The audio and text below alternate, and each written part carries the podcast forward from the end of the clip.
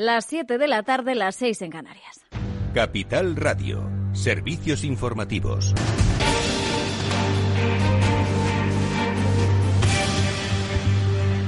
¿Qué tal? Muy buenas tardes. Empezamos repasando las últimas cifras de coronavirus en nuestro país. El Ministerio de Sanidad ha registrado 23.700 nuevos contagios en comparación con los 30.579 que se notificaban este lunes. El número de personas afectadas por coronavirus en nuestro país ya roza los 2 millones desde que comenzase la pandemia. En cuanto a la tasa de incidencia acumulada, sigue ascendiendo. Se sitúa hoy en 296 casos por cada 100.000 habitantes. Además, se han notificado 352 muertes por encima de las 241 de ayer. En total, han fallecido en España 51.430 personas por coronavirus. Y mientras Reino Unido supera el máximo de sus contagios en 24 horas, de nuevo con casi 61.000 nuevos casos. Además, se han registrado 830 muertes. Boris Johnson decretaba ayer un nuevo confinamiento estricto en el país que entra en vigor esta medianoche. Comparecía además el primer ministro británico hace unos minutos para dar estos datos. Ha explicado que en el país ya se han vacunado a 1,3 millones de personas. Eh, ya se ha vacunado además al 23% de todos los mayores de, 80 años en la región. Como decimos, nuevo confinamiento en Reino Unido, pero también eh, podría verse en otros países, lo que afectaría duramente a la economía. Lo explicaba en Capital Radio Rafael Ojeda, analista de Rotage Fund. En Estados Unidos ya el nivel de 20 millones de, infectados, un millón más, vamos, una, casi 300.000 fallecidos. En Estados Unidos es un verdadero drama y puede ser, va a ir a peor pero cuando los datos de, Navidades en Europa salgan a la luz, probablemente habrá, habrá estados dentro de la Unión Europea que también tengamos que ir a confinamientos mucho más estrictos y, por tanto, caerá el consumo y será verdaderamente dramático para el PIB de muchos países. Y miramos a cómo avanza la, la, vacuna en España. Polémica hoy al conocerse que en la Comunidad de Madrid se ha contratado a Cruz Roja, que va a pagarles 133.500 euros al mes durante medio año por prestar un servicio de apoyo a la vacunación. Eh, lo recoge así el diario.es, que además incluye ese contrato, la licitación ratificada el pasado 29 de diciembre, pero también se ha publicado que Cruz Roja ya buscaba enfermeros para la campaña de vacunación antes de firmarse ese contrato con Ayuso. El alcalde de Madrid, José Luis Martínez Almeida, quitaba hierro al asunto y culpaba al gobierno central de la gestión de la vacunación. Yo creo que lo que hay es falta de coordinación por parte también del Gobierno de la Nación, que durante un mes y medio estuvo presumiendo de la vacuna, estuvo presumiendo de que iba a traer millones de vacunas, de que estuvo presumiendo de los más de 13.000 puntos de vacunación que iba a haber en España y que cuando ha comenzado el proceso de vacunación pretende desentenderse y pretende desligarse de la actuación de las comunidades autónomas. Lo dije ayer y lo repito, en este barco vamos todos, para lo bueno y para lo malo. Pues eh, en cuanto a los datos eh, que tenemos eh, por ahora de la vacunación, sabemos que Madrid ha puesto un 6% de las vacunas que ha recibido. Hace unos minutos, hace apenas una hora, Isabel Díaz Ayuso comunicaba a través de su cuenta de Twitter que Madrid va a vacunar, dice, los lunes, los martes, los miércoles, los jueves, los viernes, los sábados, los domingos y los festivos mañana y tarde, incluso de noche ponía, pero también con todos los medios disponibles, tanto públicos como privados. Eh, bueno, pues como decimos, un 6% de las vacunas puestas en Madrid, según los últimos datos, mientras el presidente de Asturias, Adrián Barbón, ha asegurado este martes que en su comunidad se han administrado el 100% de las dosis recibidas, en total 12.020 vacunas. Y mientras varias comunidades autónomas van anunciando restricciones por el repunte de los casos, es eh, la situación de Comunidad Valenciana, La Rioja y Extremadura. Las tres eh, han adelantado ese toque de queda las 10 de la noche y se están llevando a cabo cierres perimetrales. Además, Castilla y León se estaría planteando ya un confinamiento domiciliario en Extremadura. También la vuelta a las clases va a ser de forma telemática para los alumnos eh, a partir de la secundaria. Hasta aquí este boletín informativo. Toda la información, en todo caso, la tendremos a partir de las 8 de la tarde en el balance. Entrevistaremos también al economista Daniel Lacalle. Y ahora se quedan con Afterwork de la mano de Eduardo Castillo aquí en Capital Radio.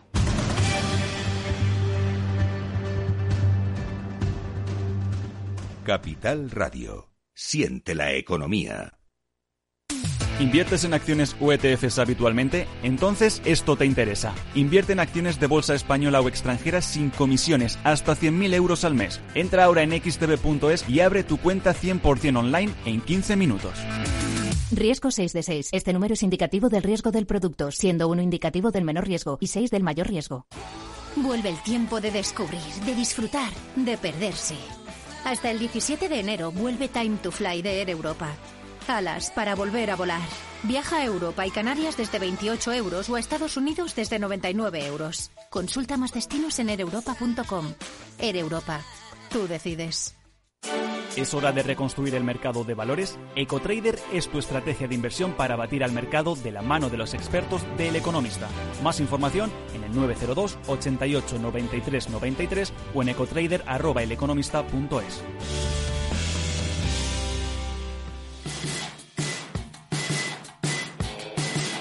Después del trabajo, After Work, con Eduardo Castillo, Capital Radio.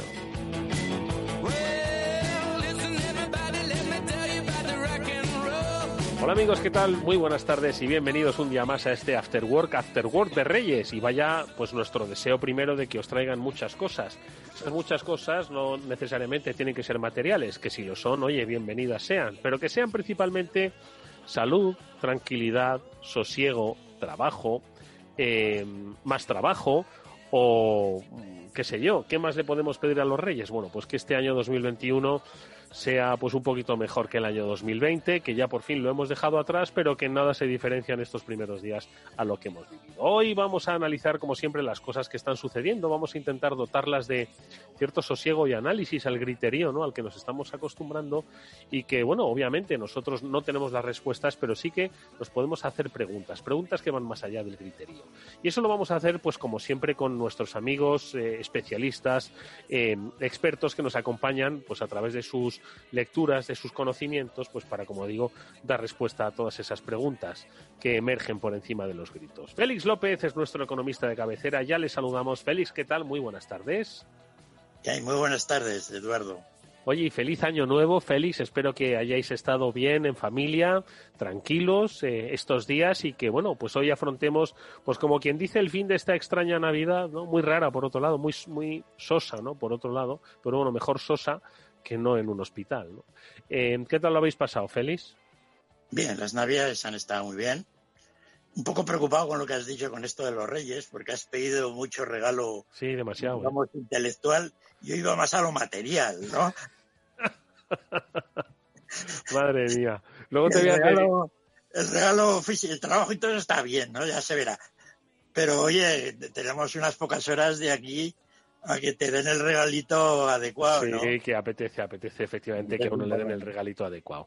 Bueno, pues eh, luego te pediré recomendaciones de libros porque, oye, todavía hoy hay sitios que cierran muy tarde para hacer las últimas compras y si no saben todavía o se les no es que se les haya olvidado, sino que, joder, no me ha dado tiempo, han salido tarde del curro, pues igual luego les dejamos un par de recomendaciones de libros económicos, ¿te parece? Para regalar, ¿vale?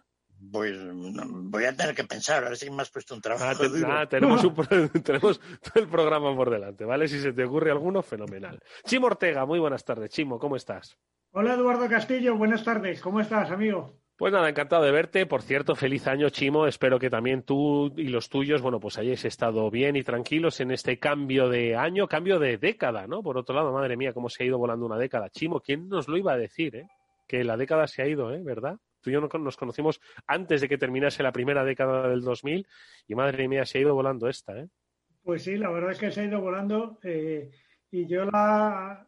Los Reyes, permíteme que yo te diga, antes de contestarte a, cómo ha volado la década, que voy en la línea de Félix, ¿sabes? Un poco más material. Lo material.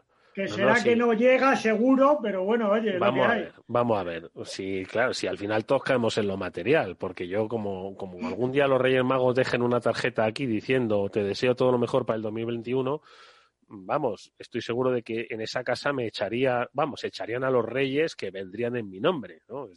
o sea que si lo material siempre al final tiene su efecto. Bueno, pues. pero vamos, que, que sí, que, estoy de acuerdo que este año es cuestión de pedir, pues lo que se dice siempre, pero esta vez de verdad. Exactamente, esta vez de verdad, macho. Esta, vez de verdad porque. No es tópico, sino que es de verdad. Y, y bueno, y también un poco, pues eso, ver cómo ha pasado una década y cómo vamos a afrontar la siguiente, porque eh, ¿os acordáis del efecto 2000 y todas esas cosas? Cuando hace solo 20 años, sí, que no es nada, que se iba a acabar el mundo y no sé qué, pues era, era un juego de niños todo aquello que pensábamos comparado con lo que ha pasado en 2020 y cómo empezamos el 2021. Madre mía. Madre eh, mía en lo que es el del alarmismo a la realidad, para que veáis la diferencia y cómo siempre nos pueden sorprender las cosas. Así que sí. Eh, de todas formas. ¿Eh? No, no, no, no, perdona, Chimo, continúa. Que... No, no, decía eso simplemente y que, y que sí, que bueno, pues que ha acabado mal la década, que llevamos unos 2000 de crisis en crisis, casi. Sí. Y que, bueno, a ver si tenemos un respirito para, poder salir adelante este año. De todas formas, me gustaría preguntarle a Félix eh, por el funcionamiento de las crisis, ¿no? Es decir, las crisis al final eh, yo recuerdo pues que la crisis quizás más, más que todos hemos vivido, ¿no? que quizás nos ha impactado, y, ahí quiero ir, pero antes dejadme explicar, pues hace ya 12 años ¿no? de, esa, de esa crisis. Fue en el año 2008, es que ya ni me acuerdo cuándo cayó Lehman Brothers, que es todo el mundo cuando sitúa ¿no? pues el inicio de la crisis financiera. Lehman cayó en 2008, ¿no? 2008. En 2000... octubre del 2008. Octubre de 2008, es decir, hace 12 años ya, ¿no? Pues 12 años y, y 3 meses, ¿no? Es decir, 12 años de la caída de Lehman Brothers, ¿no? Entonces, las crisis empiezan.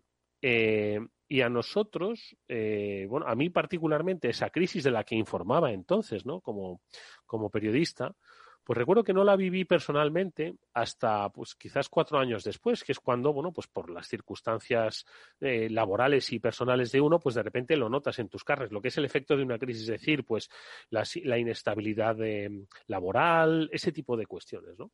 Cuatro años pasaron hasta que desde que yo informaba hasta que la sentí en mis propias carnes, pues eh, se vio esa crisis. Una crisis que luego, por otro lado, no se sabe cuándo terminó, porque las crisis se sabe cuándo empiezan, pero no se sabe cuándo terminan. ¿Cuándo terminan las crisis? Cuando uno recupera el empleo que ha perdido como consecuencia de la crisis. Entonces, esa es una de las primeras cuestiones que me gustaría un poco preguntarle a Félix, ¿no? Sobre el efecto inmediato que tienen las crisis en las personas. Si las crisis son inmediatas, lo digo por la que estamos viviendo ahora, ¿no? Eh, o la que dicen que va a venir ahora, ¿no? ¿Cuándo vamos a ver los efectos? Yo no quiero notarlos, no quiero que los note nadie, pero inevitablemente vamos a notarlos, ¿no? Entonces, quiero preguntarte un poco por eso, Félix, ¿no? O sea, el retardo que tienen las crisis en hacer efecto en las personas, no lo sé. Sí, no, es una pregunta bien. Muy interesante la pregunta que he hecho, ¿eh? eh Félix, dile, para empezar el año, dile eso de me alegro que me hagas me alegro que me haga usted esta pregunta. No me alegro que me hagas esta pregunta porque porque en España, efectivamente, la crisis del año 2008, en realidad, la crisis empezó a afectar al mundo en el año 2009, que es cuando la gente pues se fue al paro, ¿no? Eh, el mundo aquella crisis la pasó de manera muy desigual. curiosamente, en el tercer mundo apenas hubo crisis. Fue una crisis de países avanzados por primera vez, ¿no? Casi, digamos, de, desde la época de, la crisis de los años 30. Y en España llegó pues con un poco más de retraso. ¿No? Poco a poco, pues oye, teníamos, todavía veníamos lanzados de las inversiones inmobiliarias, el gasto público del año 2009 de Zapatero, todas aquellas inversiones, ¿no? De los ayuntamientos, etcétera, mm. contribuyeron, contribuyeron un poco a mantener la actividad. Mm. claro, la situación en España era tan desastrada desde el punto de vista financiero, balanza de pagos, etcétera, que ya a partir del 10, 11, ya la cosa era un deterioro total, ¿no? Y tuvimos pues la macrocrisis occidental. Es decir, ningún país grande, ¿no? Como ya lo hemos comentado aquí muchas veces, pues tuvo una crisis tan acuciada, tan acuciante. Lo mismo que la que tuvimos en el año 94, 95, 93, ¿no? que también llegamos a un paro del 25%, y la que vamos a tener ahora, ¿no? Es decir, que los españoles, pues, desgraciadamente, pues tenemos un récord de crisis mundiales. Sea, hay que reconocerlo así.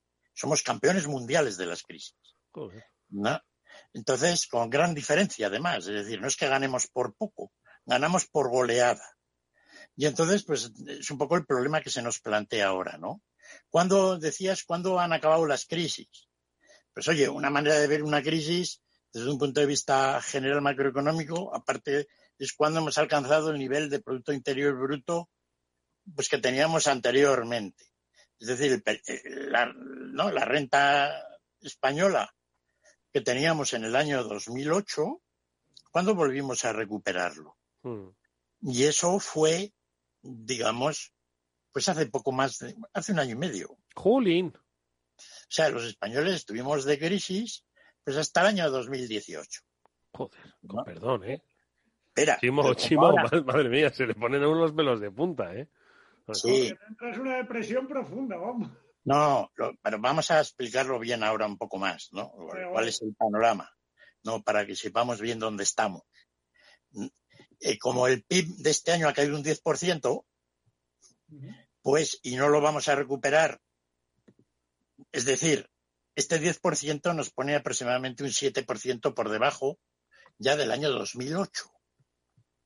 Es decir, que si tardamos cuatro años más, tres años más que vamos a tardar, porque este año que se nos viene, pues es realmente patético, ¿no? Por más que eh, el gobierno y todo el mundo pues trate de lanzar optimismo, pues no parece ser que, dado el currículum que tenemos los españoles manejando estos temas, el tema sea, digamos, optimista, ¿no?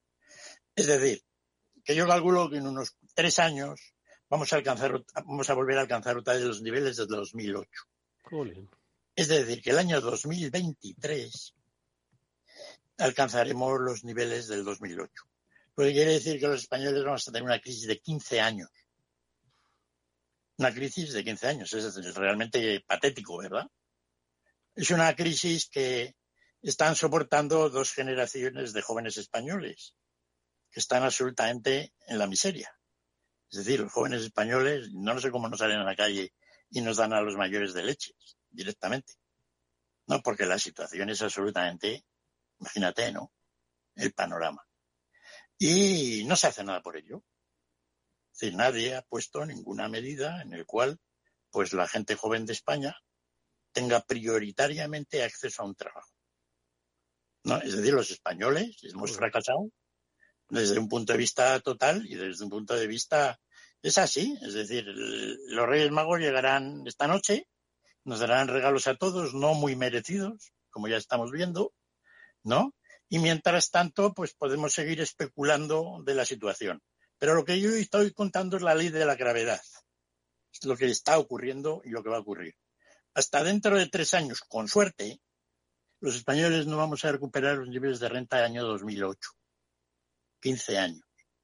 Mientras tanto, eso sí, los móviles son más rápidos y tenemos el Zoom y tenemos otra serie de cosas que nos permiten pues hacer mucho tipo de actividades. Pero el optimismo y la manera de ser es realmente Madre mía.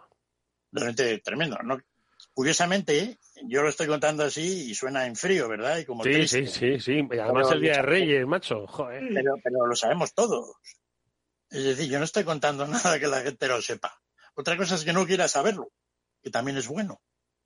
¿No? Ese, lo que decía Erasmo del elogio de la locura, pues está bien, de vez en cuando mejor, mejor nos volvemos todos un poco locos, ¿no?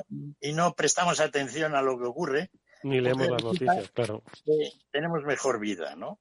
Y es un poco así, ¿no? Mientras tanto, además, estamos dependiendo de algunas cosas. Por ejemplo, este año, los Reyes, que regalo mejor que esto de las vacunas funcione. Ahora, ahora, ahora quiero ir con ese tema, ¿eh? ahora quiero ir con el tema de las vacunas, lo digo pues para bajar el ruido ¿no? que hay. Eh, antes de darte la palabra, Chimo, permíteme que salude, que ya se incorpora a nuestra, tertulia a Javier López Bernardo. Javi, ¿qué tal? Muy buenas tardes. Buenas tardes, Eduardo, ¿qué tal? Y encantado de verte y saludarte y, por supuesto, de desearte ese feliz año, ¿no? Que, que ya pues ha quedado atrás esa, esa noche vieja y que bueno pues con ganas Javi también luego luego te lo preguntaré que nos cuentes un poco. Venga, es cierto que no sé si has podido escuchar íntegro a Félix, ¿no? Pero bueno, el escenario que se que se avecina es, es por llamarlo de una manera complejo, ¿no? como continuación de, de, la crisis de 2008. Pero bueno, luego te preguntaré sobre, sobre, qué sé yo, pues puntos de, interés para la inversión el año próximo, que seguro que los hay y que siempre, bueno, tienen algún chascarrillo detrás. Pero bueno, antes de eso, Javi, eh, Chimo, que estábamos un poco reflexionando, ¿no? Sobre, sobre la crisis venidera. Chimo, no sé si tú quieres comentar algo. No, a mí me el análisis de Félix, yo he cometido el error de lanzarle el trapo diciendo que menudo 2000 llevábamos y nos lo ha alargado. Madre mía, sí, sí, sin lugar a dudas. Nos lo ha puesto un poco complicado, o sea, no volveré a hacer eso, Félix, perdóname, no te volveré a poner el trapo nunca, pero, pero es verdad, tiene razón, es que mm, estamos diciendo que estamos muy mal, eh, pero... esto es horrible, pero el problema es cuándo llegaremos a estar al menos como estábamos. Sí, pero mira, déjame que pregunte una cosa a Félix y a, Javier. Vamos a ver, es una pregunta muy de perogrullo y seguro que muchos de los oyentes de Capital Radio que son pues avezados en esto de la economía dicen, madre mía, lo que pregunta. Bueno, pues por eso lo pregunto, para, para los que no somos avezados en economía lo sepamos.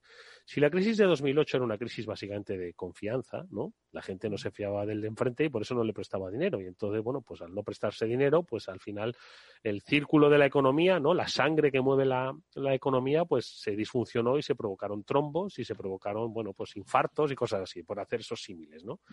Sin embargo, ahora esta economía, bueno, pues se ha visto paralizada, ¿no? Eh, básicamente, una economía que funcionaba, donde había confianza, donde hay dinero, además, y muchas ganas de, poner dinero rentable, que se vio paralizada, pues porque había una cosa pues, que nos impedía salir a la calle y hacer negocios con normalidad. Pero hay una vacuna ya que insisto, luego hablaremos de lo de las, las, las, campañas de vacunación. Una vacuna que, que, que, ya teóricamente tiene que hacer recuperar la confianza en que las cosas van a volver a ser como antes. No van a volver a ser como antes, pero que sí que vamos a poder pues un poco recuperar la cierta normalidad en cuanto a la realización de negocios, al desempeño de actividades, etcétera, etcétera. Entonces, ¿por qué, se, ¿por qué los mercados leen una crisis, Félix, como la que has visto, si ya está la solución a la crisis sobre la mesa? Javi.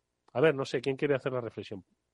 Javi. Bueno, los mercados no leen nada, Eduardo, porque ha sido todo lo contrario, ¿no? O sea que en estos temas económicos dejaría los mercados de un lado. Bueno, vamos a dejar los mercados fuera. Pero bueno, quitando esta... Eduardo, estas cosas. quitando esa nota a pie de página que decías, Eduardo, eh, bueno, por, decirlo de una manera un poco burda, se me acaba de ocurrir, esto es como un jarrón, ¿no? Oye, el jarrón está bien, pero cuando se rompe, se rompe, volver a reconstruirlo no es fácil, ¿no? Y la economía es un, las economías son un poco así, eh, eh, tienen, tienen unas ciertas dinámicas que pueden ser, que generalmente son al alza, ¿no? Porque el progreso económico, pues, pues, pues va hacia arriba y es exponencial, además, ¿no?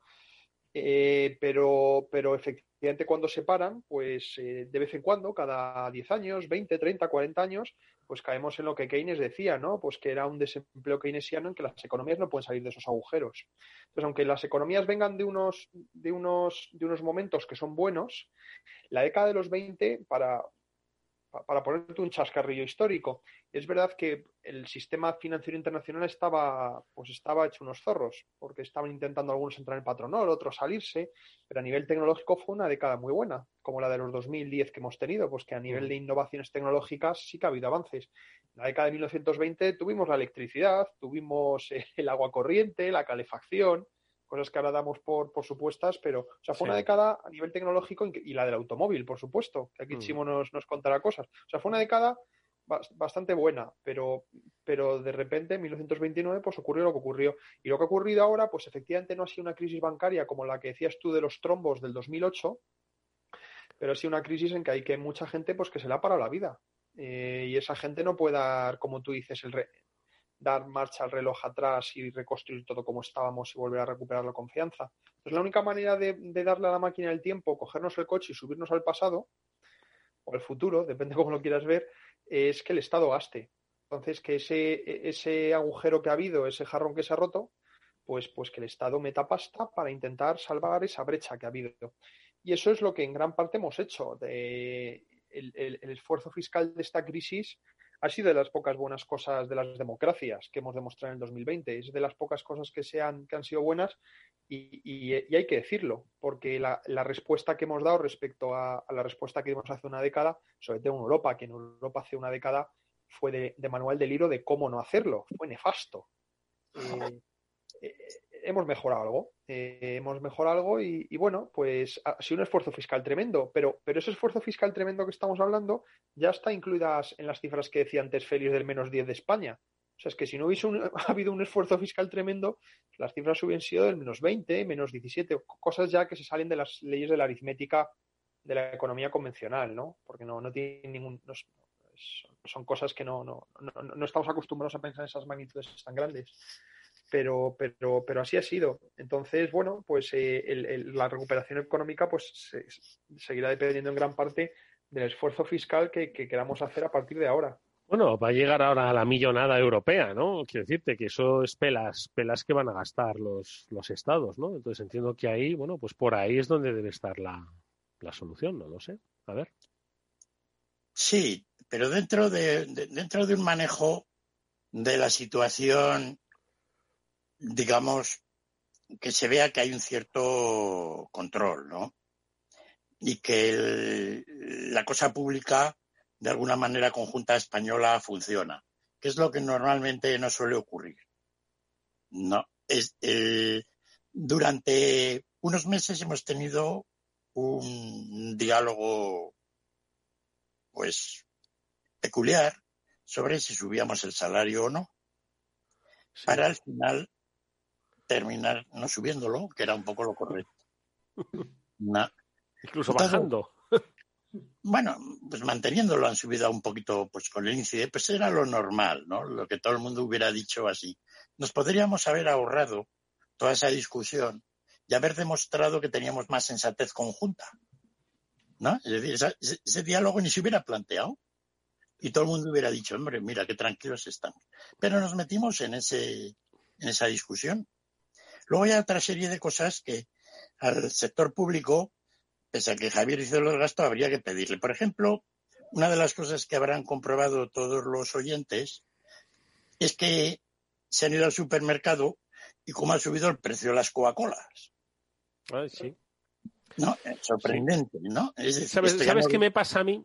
Te tengo que decir una cosa, y perdón por la interrupción. La última, yo es que no soy muy Coca-Colero, ni de refresco. La última Coca-Cola que me tomé, me la tomé, la compré en una, en una gasolinera. Y como las Coca-Colas de gasolineras están, pues yo creo que más o menos al, patrón oro, ¿sabes? Eh, pues no, no, no, no, no sé si estaban más caras, porque como ya son caras de nacimiento en una gasolinera, ¿vale? o en un aeropuerto. Las Coca-Colas en los aeropuertos valen más que el whisky.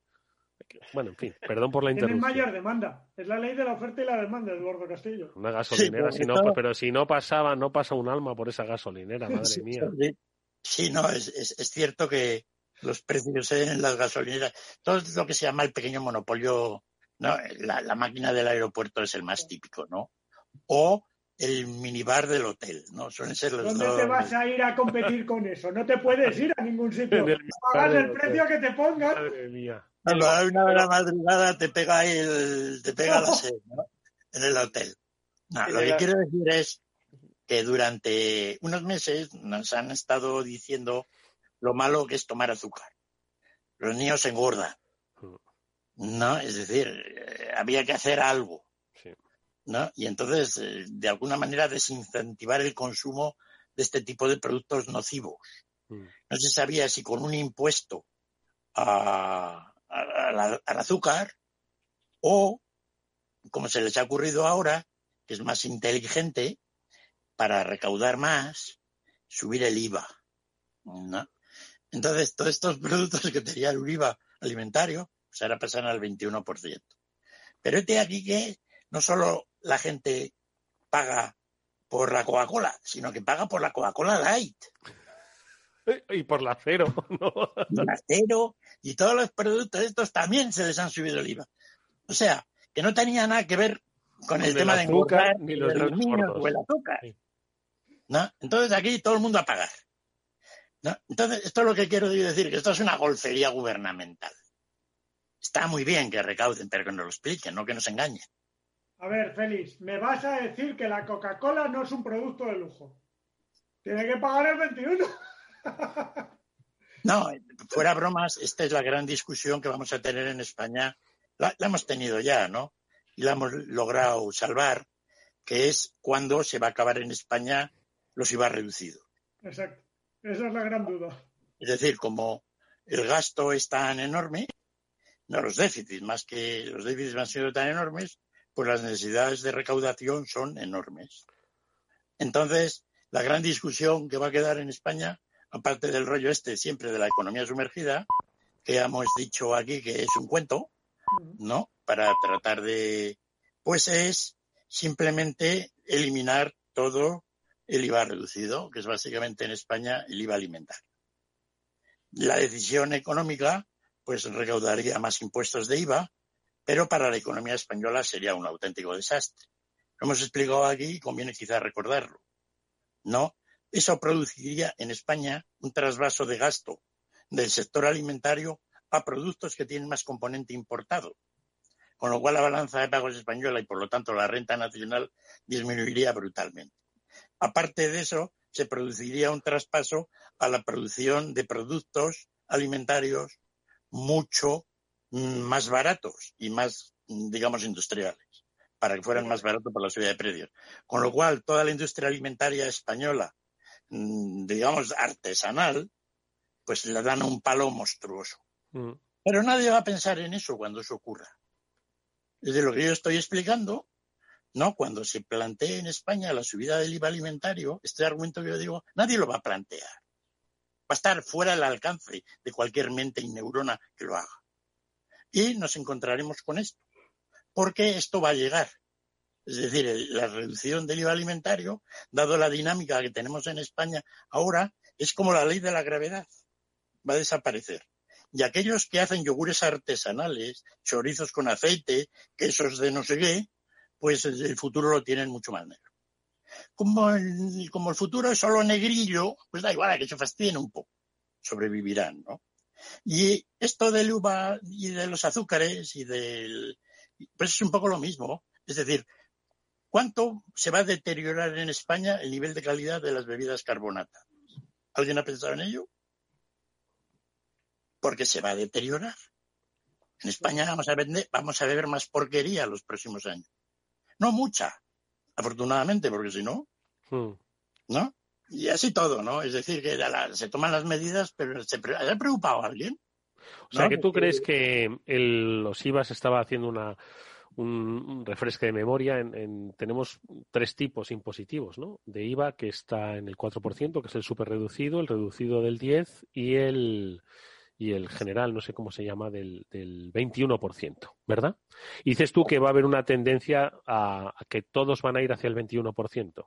Sí, todos. Esto nos va a penalizar frente a las importaciones, obviamente. El, el, tema, es decir, los productos alimentarios importados están sujetos al 10%, pues esos pasan al 21% y por lo tanto eso es neutro, ¿no? Pero el hecho es que los españoles en nuestra manera de vivir, pues tenemos un porcentaje de gasto en bienes alimentarios que es más alto que en otros sitios. Es decir, en España hemos decidido que preferimos comer mejor a gastarnos menos en coches. Los alemanes han decidido comer peor, pero tener mejores Mercedes.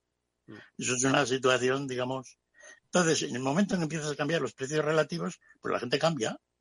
Desde los españoles, pues pasaremos a tener menos comida mejor comida y tendremos más Mercedes, que son importados. Mientras que la comida era local. Y eso a la larga pues produce un deterioro económico, no, el cambio de las preferencias en el consumo que terminan incidiendo sobre la producción que uno realiza en el país o fuera es fundamental. Hay gente que no piensa en ello, piensa que todo es un equilibrio general, que todo se termina difuminando, pero esto es crítico a la hora de, de valorarlo, ¿no? Yo tampoco me gustaban las ofertas de los bancos cuando te regalaban una bicicleta importada porque tuvieras una cuenta corriente. Coño, regala un jamón. Pues ¿No? Algo así de. La bicicleta no se come, joder. Había cosas que había. No, pero por decir por el producto español o lo que sea, ¿no? Pero vamos, yo siempre voy a preferir un jamón a una bicicleta, vamos. la bicicleta dura más, el jamón dura ya lo que dura. Me sorprende mucho, Eduardo Castillo, no esperaba eso de ti. ya, ya habrá tiempo de. Cuando me termine el jabón, ya, ya miraré las bicis en, en, internet. No, entiendo, entiendo esa reflexión que hace Feliz, la verdad. No sé si, eh, bueno, pues, pero bueno, eso es algo pues que, veremos, que es, es, probable que se produzca, pero, pero sí, sin lugar a dudas, eh, la ciudadanía española merece un poquito más de, de información transparente y de ser tratada con, un poquito más de respeto, ¿no? que no piensen que, somos una sociedad más estúpida de lo que realmente somos, ¿no? Porque somos bastante estúpidos, ¿no? La idea general que se tiene es que el votante es gilipollas. Lo seremos o no, pero es la idea general. Sí. ¿No? Es decir, pues este, ¿para qué les va a informar de nada? A ver, a ver cómo se la colamos. ¿No? Y así vamos, tirando de colada en colada y produciendo un deterioro en la confianza en el sector público. Oye, y. Mm, Espera un poco, esto del IVA tiene relación con las vacunas. De eso iba a hablar, ¿por qué? Es decir, un país que las autoridades cometen esta serie de comportamientos, ¿van a ser capaces de vacunarnos? Es decir, esto todo tiene que ver con una relación de cómo debe funcionar. Sí, de, momento parece que parece que no, que no saben hacerlo. Eh, por lo menos que no es, no, no se corresponde eh, el digamos la, la, mm, expectativa que generaron las, las eh, autoridades públicas, autonómicas y, estatales, no se corresponde con la campaña de vacunación, ¿no? Sobre todo si desde. ¿Por qué, Eduardo? Porque es curioso, se están acumulando vacunas. ¿Por qué? Porque se han empezado a comprar. ¿No hay jeringuillas o qué? No, porque se han empezado a comprar. No había mascarillas, se han, se han empezado a comprar, se han empezado a vacunar y de repente se han dado cuenta que no había un sistema montado para garantizar el stock de vacunas permanente. ¿Qué pasa? Que a la gente que has vacunado la tienes que vacunar otra vez dentro de 21 días, si no pierde la eficacia. Vamos a guardar, como se puede almacenar la vacuna más de esos 21 días, la segunda dosis de, a los que ya se la hemos puesto la guardamos, no seguimos vacunando. Porque claro, y si rompemos el stock, es que no nos vale para nada haber vacunado ni siquiera sí, Llega el día 22 y dice, mire, es que no nos ha llegado su segunda vacuna. ¿Qué quiere que le diga? Va a tener mala suerte. Javi, ¿se podría haber gestionado esto un poquito? Bueno, siempre se puede haber gestionado un poco mejor, obviamente, ¿no? Al final es una tabla de Excel. Si es que yo no sé de Excel, pero vamos, esto es hacer números, ¿no? Te lo hace ya solo el programa, la inteligencia artificial. Sí, tampoco, se, tampoco está siguiendo mucho el tema, Eduardo. En, Estados Unidos están muy parecidos. Eh, habían prometido, no sé si un 5%, un 6% de la población eh, para, para estas fechas ya de, pues, vacunadas, ¿no? Y no y no está ni el 10% de esa cantidad, ¿no? Eh, ayer leí un artículo al respecto y, decían básicamente pues que había sido una falta de preparación y bueno, y luego cosas triviales como que la gente se había tomado vacaciones, ¿no? cuando, también lo que hablábamos la semana pasada es que al final empiezas a sumar lo que ha comprado o lo que decían haber comprado todos los gobiernos y resulta que las fábricas llevaban haciendo la vacuna antes de que se inventara. O sea, era imposible que hubiera ese stock. Esto empiezas a sumar países, Unión Europea, Estados Unidos, eh, dice, ¿cuánto tiempo llevan produciendo la vacuna? No es posible que se haya producido tanto stock de vacunas. Entonces, todos nos prometían más de lo que había, lógicamente.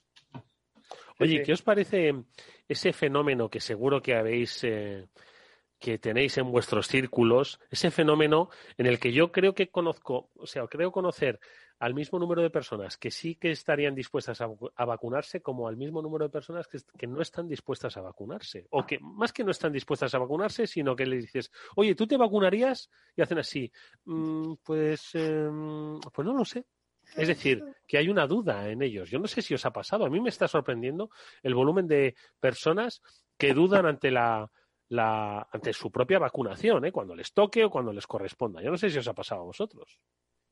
Sí, yo tengo, conozco casos, ¿no? Y, bueno, y familiares, amigos, ¿no?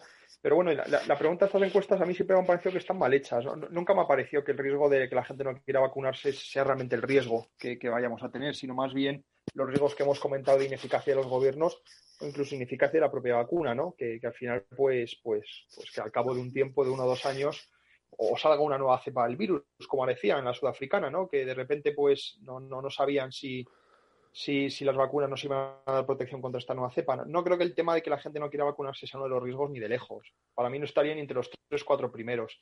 La pregunta que deberías hacer a la gente es, oye, oiga, una vez que se hayan vacunado la mayoría de sus conocidos o una gran parte, se vacuna y, vean que no haya efectos adversos, ¿se vacunaría usted? Esa es la pregunta que debería hacerse, porque en cuanto ese 50% que tú decías, Eduardo, de gente pues eh, que tenga la que quiera vacunarse y pueda hacerlo, pues lo haga, eh, pues a ver el otro 50% que opina, porque claro, es que la, eh, está muy bien opinar en, vacío, ¿no? Pero, pero ver que cuando el resto de la gente se ha puesto la vacuna, hace vidas normales y tú no te has vacunado y siempre te queda el riesgo, ¿no? La duda de, oye, si no me vacuno, ¿qué va a pasar? la otra duda es muy mala también. Y cuidado con las cartillas de vacunación, que a lo mejor en algunos casos no les permiten hacer su vida normal que ya está esa amenaza encima de la mesa. Sí, sí, las listas negras de vacunación, efectivamente. Javi, no te, eh, perdóname que te he cortado, lo siento, discúlpame. Pero es que. Era, eso. Sí, sí. No, y, y, no solo es que el 50% de la gente pues esté pro vacuna y el 50% no, de momento, un poco con la consideración que ha hecho Javi, si es que yo individualmente estoy un 80% pro vacuna y un 20% en contra. Mm. Sí, sí, cada uno de sí. porque siempre te queda un poco la duda, oye, esta no es una vacuna, en realidad, de momento. No son vacunas a la antigua usanza. Esto es algo novedoso. Y como todo novedoso, se solía decir que los experimentos Mejor con gaseosa. Con gaseosa, ¿verdad? Esto lo he comentado yo. Cuidado que es bebida carbonatada. Ahora ya a precio más caro. Pero eh, no está claro, este experimento no está siendo con gaseosa.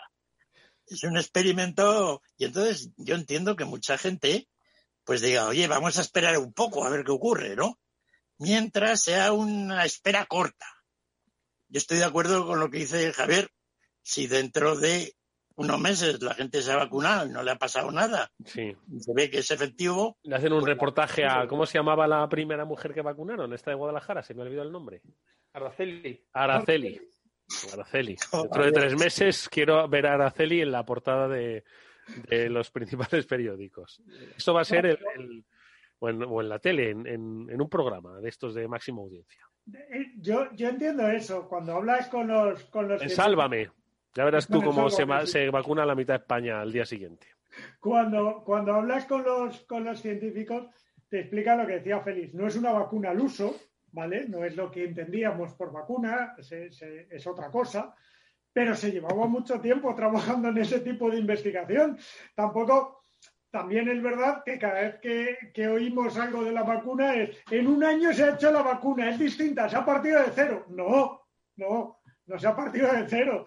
Es verdad que todas las fases, los larguísimos ensayos clínicos sobre todo, nos los hemos mm, saltado convenientemente, cada uno de ellos. De hecho, la Unión Europea todavía está hoy pensándose lo de Moderna, porque, Dios mío, a qué velocidad han ido y valdrá para las nuevas cepas. Y, y Moderna ha presentado tres dosis, el 25%, o sea, 25 100 y, y, 250. ¿Y cuál les vamos a dar? ¿Con cuál inmunizamos lo suficiente? Bueno, vamos a tirar por la en medio, ¿sabes? Entonces dices, pero, pero si en vez de, como no hay tantas vacunas como decíamos, y en vez de que sea de 100, que es la que recomienda Moderna, y si la hacemos de 50, claro, a ti, tú recibes todas estas informaciones ¿vale? Que se supone o queremos pensar que están mm, basadas eh, en informes clínicos y científicos, pero tú las oyes como persona que anda por la calle y como dice Félix, cada vez eh, ese 80-20 se te va más a un 70-30, a un 60-40, porque tienes más dudas y te hacen dudar. Y ya, ¿quién está decidiendo cuánto me van a poner de la vacuna? Ya no si es buena o mala, ¿cuánto me van a poner? Como estamos hoy en la Unión Europea. Estamos un poco, quiero decir, transmitimos cosas que a lo mejor otras veces no hemos recibido o no hemos sabido. hombre, ¿sabes qué pasa? Que en realidad es una vergüenza lo que está, lo que este país en su conjunto es una vergüenza. Es una vergüenza la gestión de la información y de que ahora el debate no esté en estos aspectos que decís sobre pues cuál es el, el mejor protocolo de vacunación, cuáles son, que se haga con transparencia, ¿no? Cuáles son los sistemas pues para el almacenaje, para el estocaje, eh, eh, también en los primeros efectos, si genera algún tipo de efecto como generan las vacunas normales cuando se producen, ¿no? Pues exactamente, pues tienes un poco fiebre un día o, en fin, ese tipo de cosas, ¿no? Aquí no se sabe absolutamente nada. Aquí lo único que se está diciendo, y eso es lo vergonzante, eh, son los cruces eh, de acusaciones políticas, es decir, es que Madrid pidió 50.000 y solo ha vacunado a 6.000, y otros han pedido eh, 80.000 y mucho más que Andalucía, que tiene más, más habitantes. y la información de hoy... Es una gran vergüenza. Tiene vacunas porque pues tiene ahí ya. Con razón, claro, con razón, como dice Félix, piensan que el votante es gilipollas. Y lo, peor de todo es que la, propia sociedad lo jalea. Es decir, o sea, en vez de, pararse a preguntar, oiga, no, vamos, deme usted información clara, que yo tengo dudas. O sea, yo, ¿saben? La vacuna no, no es de izquierdas ni de derechas. y, luego hay y luego hay problemas de conocimiento. Es decir, tenemos un sistema sanitario que hace lo que hace. ¿no? Nos ha curado a los españoles durante años, pero cuando empezó a tratar este tema, pues fue un desastre, ¿no? Se nos murieron la mitad de los mayores, etcétera. luego han ido mejorando según.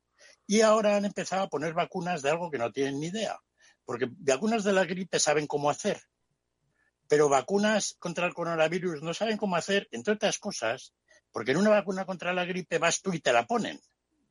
Y en este programa son ellos los que tienen que ir a buscar a quien le van a poner la vacuna. Y ese pequeño detalle es definitivo. Esta gente, lo mismo que hacer programas de seguimiento, se ha demostrado que no saben, no saben a quién ponerle una vacuna todavía, salvo encontrar a cuatro personas en las residencias de ancianos. Y resulta de que habrá muchas vacunas que se pueden poner y no se van a poner porque la gente, no va a haber gente a quien ponérsela. No se han localizado. Como dice Javier, en América se han ido de vacaciones. Que hagan una cola, que digan que cualquiera que quiera alguna que se la pongan. Sí, como hacen en la campaña de vacunación de la gripe todos los años. Exacto. que empiecen ya a hacer que alguna rápido, que vaya la gente que quiera, no con ese protocolo de primero los mayores, luego los no sé qué, no, y la gente no va. Es decir, pero está ocurriendo en todo el mundo. Este es un proceso que yo acabo de verlo. Es decir, se creen que poner vacunas del coronavirus es como poner vacunas contra la gripe. No, y no lo es, no tiene nada que ver, es un proceso completamente diferente. Para el cual el sistema sanitario pues no está preparado y se está notando además, ¿no? Su flagrante poca capacidad para encontrar gente al cual ponerle una vacuna. Para, para encontrar gente que ponga la vacuna, hoy eh, la verdad es que no sé de dónde ha salido, pero, pero lo, he, visto en varios medios, decían que lo ideal era vacunar los colegios. Decía, porque aparte de que los niños tienen muchos contactos y tal, están allí. Entonces tú llegas a un colegio y vacunas 400 niños de repente. ya está. Claro, está, está toda la gente ahora buscando gente a quien vacunar. La Asociación de Empresarios Minoristas, ¿no? todos los campos de la vida, Carrefour, etcétera, se han dicho pues que ellos ponen las vacunas a los empleados. ¿no? Porque como tengan que esperar a que les pongan la vacuna en... Y bueno, y, ya luego a nivel mundial, pues, ¿qué va a pasar con la gente del tercer mundo? Nadie se está preocupando de ello. Eso... Como la vida de Dios como siempre, Félix. Claro, no, lo han hecho ayer, no lo van a hacer mañana. Es decir, no, es decir, pues aquí la Unión Europea, pues parece ser que ha habido un cierto, ¿no?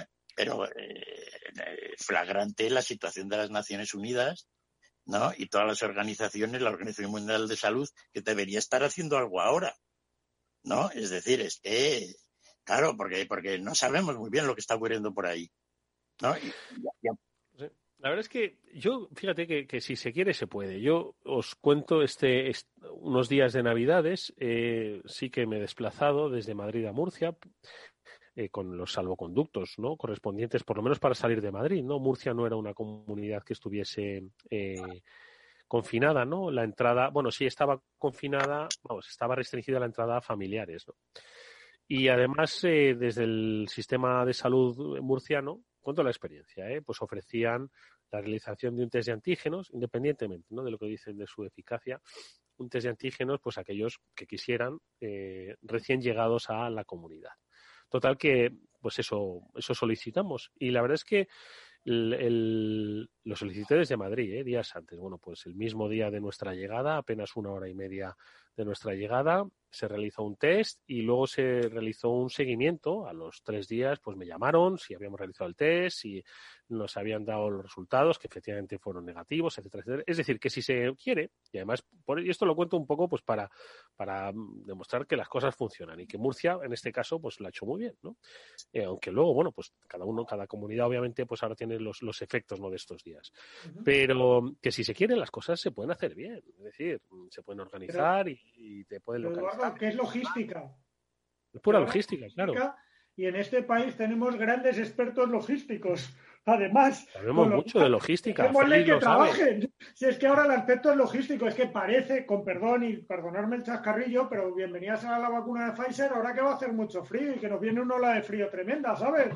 Porque así es más fácil de conservarla. Es que parece, parece de TVO, pero es que, es que oyes esas cosas. Es que, es que es dramático. No lo sé, en cualquier caso, bueno, pues eh, yo lo que, lo que hago un, llamamiento a los oyentes a que no se dejen intoxicar ¿no? Eh, por el ruido que hay en torno al, al, proceso de vacunación. No me refiero que, obviamente, se deben buscar responsabilidades, pero que, que se hagan preguntas, que por qué no se está realizando, ¿de acuerdo? Y, y, que intenten obtener las respuestas, que tienen derecho a ello, ¿no? Que nuestros responsables públicos mm, están para servirnos, no para no para otra cosa, no se nos olvide. Así que hagamos preguntas. Em, y una cosa más, antes de, quiero preguntarle a Javi por las expectativas de inversión brevemente. Lo que os parece, ¿Qué os parece lo que está pasando en, Inglaterra? Madre mía, otra vez se están disparando. En Irlanda creo que también están bastante disparados con la llamada cepa británica. Y bueno, pues vuelven al confinamiento. Es un poco, no sé, Javi, tú que hablas con, con gente de, del Reino Unido, ¿te, ¿te cuentan algo o qué? Bueno, están un poco están un poco cansados, ¿no? Es normal que ya estos procesos ya llevamos un año, ¿no? Y la verdad es que la, gestión del Reino Unido en, todos los aspectos, ¿no? Estamos viendo, ya lo empezamos a ver hace cuatro años con el con el Brexit, que ya hemos visto cómo acabó la historia y cómo lo han organizado. Eh, yo creo que la reputación del Reino Unido en estos temas, en temas de gestión pública y todo eso ha caído muchísimos puntos. Están están a nuestro nivel, quiero decir. O sea, ya, ya tenemos tras semanas, sí, semana también, de noticias sobre el Brexit y cómo han gestionado todos estos asuntos, ha sido nefasta, ¿no? Mm. Eh, entonces, bueno, ahora pues sí, han, tenido que hacer la última medida de, un confinamiento en un país, además, que las ciudades, los, los, quitando Londres y algún sitio más, los británicos viven relativamente espaciados, que ya hemos aprendido que para esto el coronavirus pues tiene algún efecto, el tema de, tema de guardar distancias y las cosas, ¿no? Sea, que los, que los británicos no hayan sido capaces de, organizarlo mejor es, es, simplemente deprimente. A mí me parece una cosa que, bueno, es, muestra un poco el nivel que, hay por ahí también a la hora de gestionar estos, estos asuntos. Eh, y, aquí, y aquí siempre vuelvo a traer el tema de China, de Japón y de estos sitios, ¿no? Que me parecen pues que ha habido, ha habido dos dinámicas, son dos mundos totalmente eh, pues, pues, pues paralelos que no tienen el uno que ver, porque es que parece ser que es que allí están inmunizados y que no cojan el coronavirus, porque si no, es la única explicación, aparte de, la competencia política. ¿Sabes qué pasa? Que en, Japón no se saltan los semáforos y en China, si te saltas el semáforo, se te ha caído el pelo. Así que es. Eh, es muy evidente ¿no? que las culturas disciplinadas y disciplinarias ¿no? Eh, tienen sus efectos. Sí, la disciplina está muy bien, Eduardo, y la moral y todo eso, hasta que, hasta que metes a 100.000 japoneses en un vagón de metro, uno encima de otro, como vemos en las famosas imágenes, ¿no? que siempre hay tíos empujando ahí. Con lo cual, esa gente que va en ese vagón de metro, yo no entiendo muy bien cómo no puede coger el coronavirus. Eh, mientras que la gente que siempre coge sus cercanías de Londres y todos estos servicios públicos que también siempre van abarrotados. Entonces son este tipo de cosas los que te dicen cómo pueden... Si algo pasa. Sí, cómo pueden, pues, unas...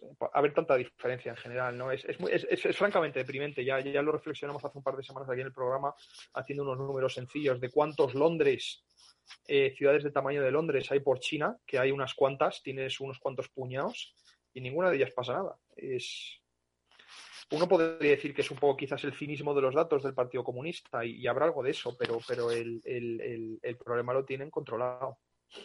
Jolín. Bueno, pues eh, nada, seguiremos un poquito expectantes de ver lo que pasa y ver un poco cómo, cómo impactan nuestras fiestas que hemos vivido, que también resulta yo, eh, con casos como los que se viven en, en, el Sporting de Gijón y cosas así, con fiestas, en fin. Ya lo de la rave de Barcelona, ya por supuesto que ni hablo, ¿no? Porque eso es, es otro mundo, es otra percepción de la vida, ¿no?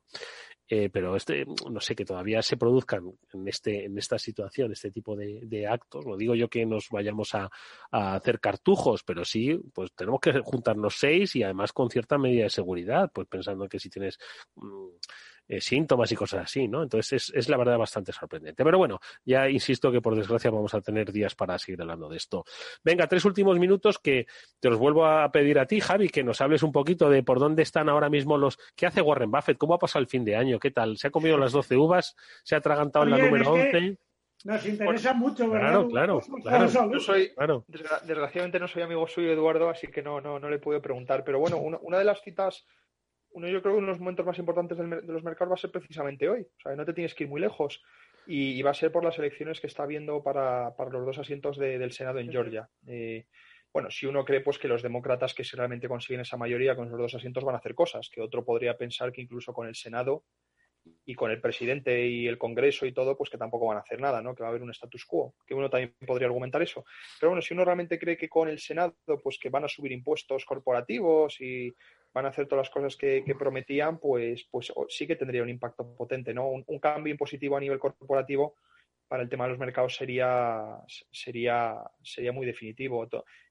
Ya sabes que para mí la gran teoría de por qué las bolsas están donde están en gran parte es por la desigualdad de la renta que hay en el mundo y, en gran parte por la bajada que hizo Trump ¿no? del, del al, 21%, que es lo que pagan ahora a nivel, a nivel federal los, las empresas en Estados Unidos.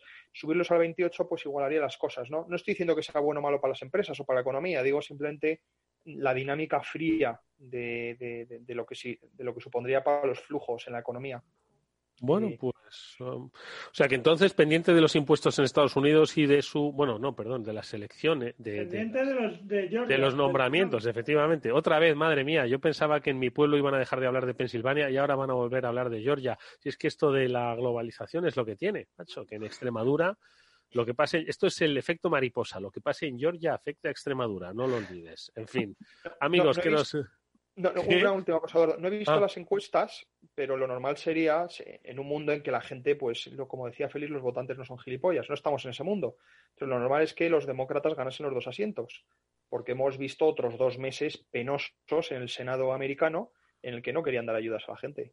Entonces, la gente ahora en Georgia va a votar si quiere ayudas o no, pero como de estas cosas no se enteran mucho, eh, pues a lo mejor votan que no.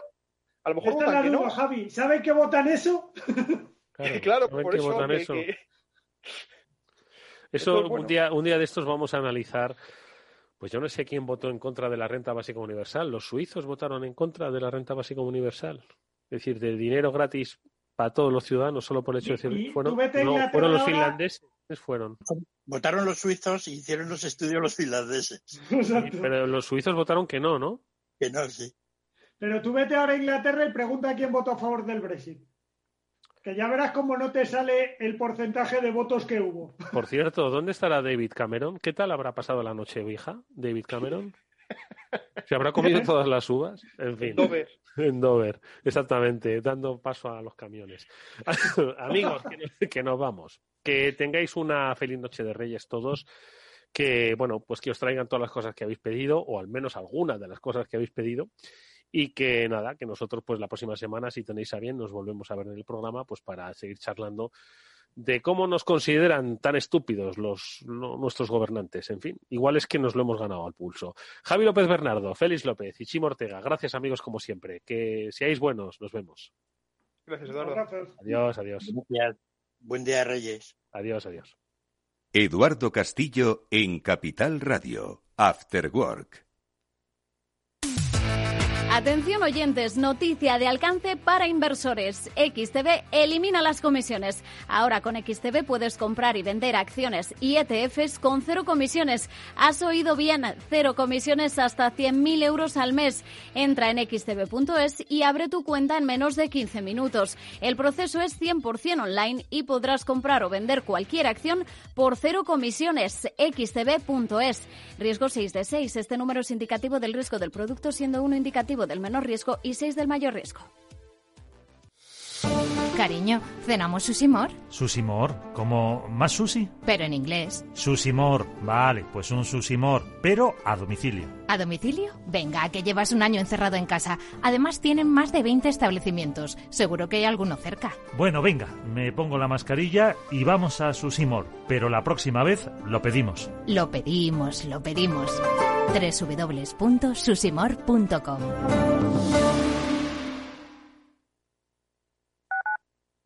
Escuchas Capital Radio, Madrid 105.7, la radio de los líderes.